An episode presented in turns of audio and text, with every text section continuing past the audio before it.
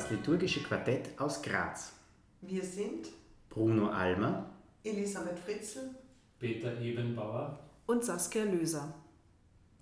Herzlich willkommen zur ersten Folge unseres Podcasts. Heute sind Elisabeth Fritzl und Peter Ebenbauer für Sie da. Es geht um folgende Frage. Manche liturgischen Verkündigungstexte, vor allem Lesungen, sind nach wie vor hart an der Grenze oder sogar über der Grenze zur Judenfeindlichkeit. Wie kann man das im 21. Jahrhundert noch verantworten? Diese Frage berührt mehrere Ebenen, die wir auseinanderhalten müssen. Da ist eine Ebene, die betrifft das Verständnis der gottesdienstlichen Verkündigungstexte insgesamt, also der Bibel als heiliger Schrift und ihre Stellung in der Liturgie. Dann gibt es eine zweite Ebene, die betrifft solche biblischen Texte und Erzählungen, in denen Gewalt und Unrecht geschieht. Und schließlich die dritte Ebene, die sich jetzt konkret dann auf die Frage bezieht, nämlich jene biblischen Texte, von denen wir sagen müssen, dass sie tatsächlich judenfeindliche Aspekte beinhalten. Kannst du zur ersten Ebene zur Heiligen Schrift gleich was sagen, bitte? Wenn wir von Heiliger Schrift sprechen und im Gottesdienst Lesungen aus der Heiligen Schrift hören, dann bedeutet das nicht, dass jedes Wort und jeder Satz heilig und somit unantastbar oder jeder Kritik enthoben ist. Die Bibel ist vielstimmig, sie ist auch spannungsreich und in sich ist sie bisweilen auch widersprüchlich. Ihre Texte müssen daher eingeordnet werden und sie müssen vor allem auch ausgelegt werden. Wir sprechen ja von der Heiligen Schrift als Gottes Wort in Menschenwort. Das heißt, alle biblischen Bücher sind Erzählungen, Geschichten, Überzeugungen, Glaubenswissen, das von Menschen erfahren wurde und auch von Menschen niedergeschrieben wurde. Und daher treten uns in den biblischen Texten und Büchern auch sehr, sehr viele menschliche Erfahrungen entgegen, die wir nicht unmittelbar als Gottes Wort oder als heiliges Wort verstehen dürfen, sondern vermittelt, in denen uns der Wille Gottes und ein Gottesbild und die Art und Weise, wie Menschen Gottes Erfahrungen gemacht haben, entgegenkommen. Diese Auslegung und Einordnung der biblischen Texte ist eine gemeinsame Aufgabe der ganzen Glaubensgemeinschaft, die sich auf die Bibel als maßgeblicher Sammlung von Gottes und Glaubenszeugnissen beruft. Und daher ist in der Liturgie auch beides unverzichtbar. Die Verkündigung der Bibel in ihrer Vielstimmigkeit und in ihren spannungsvollen Geschichten und auf der anderen Seite aber auch die Einordnung und Auslegung dieser Texte im Sinn des gemeinsamen Glaubens und der Auseinandersetzung mit den jeweiligen Fragen und Herausforderungen der Gegenwart. Und es gibt sie, die problematischen Texte, in denen Gewalt und Unrecht vorkommen.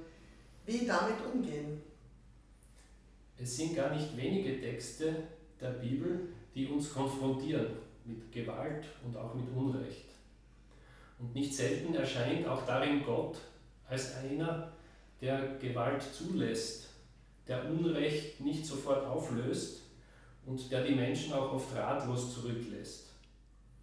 Da gibt es manche Klagepsalmen, die davon geprägt sind, oder das Buch Hiob, eine biblische Figur, deren Leid und Not alle menschlichen Vorstellungen von einer göttlichen Gerechtigkeit in Frage stellt.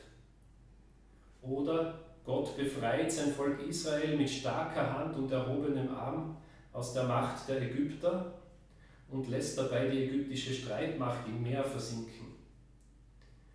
Diese Texte, diese Aspekte der Bibel dürfen aber nicht einfach unterdrückt oder verdrängt werden.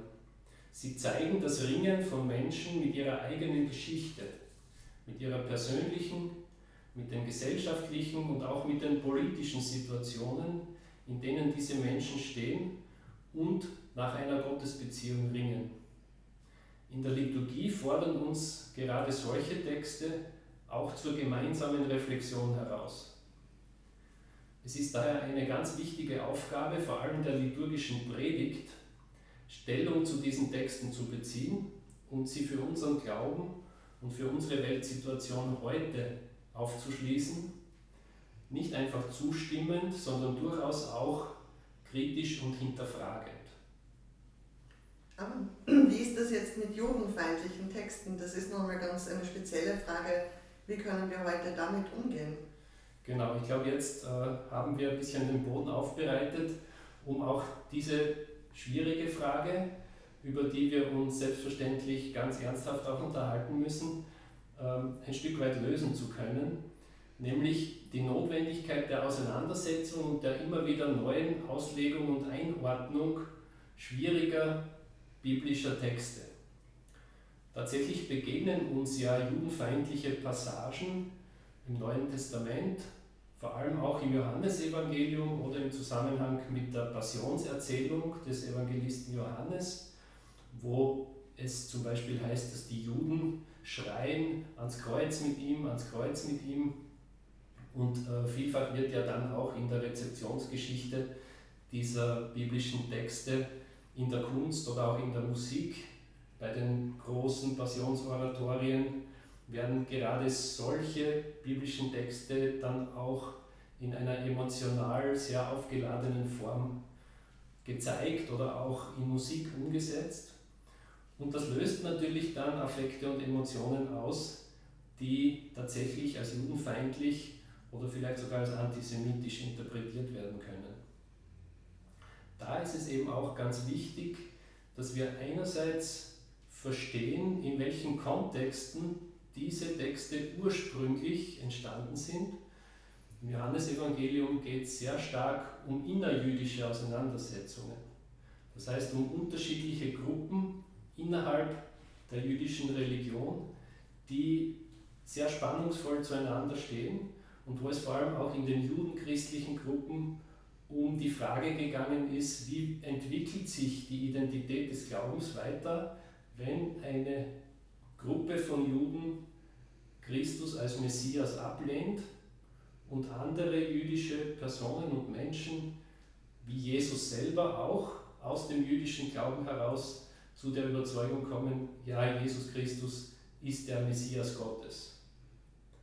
Und aus dieser Auseinandersetzung heraus entsteht schon im Neuen Testament eine gewisse innerjüdische Polemik, die dann auch zur Trennung der judenchristlichen Gemeinden von anderen Gruppen des Judentums führt. Für uns heute bedeuten solche Texte immer auch die Notwendigkeit einer kritischen Einordnung. Wir können heute nicht mehr einfach sozusagen solche pauschalen Anschuldigungen gegen die Juden in unserer Liturgie eins zu eins stehen lassen, sondern wir müssen sie kommentieren, wir müssen sie neu kontextualisieren und wir müssen sie auch ein Stück weit relativieren. Und auch das ist eine große Aufgabe innerhalb der Liturgie, wo es in Einleitungen zu Lesungen, in Kommentaren und vor allem, ich sage es noch einmal, auch in der Predigt notwendig ist, hier auch Kritik an solchen Passagen zu üben.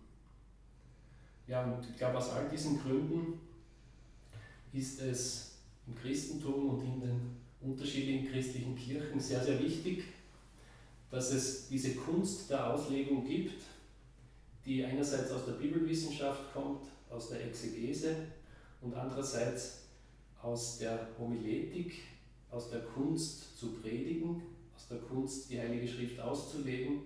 Und da gehören solche Fragen ganz wesentlich mit hinein.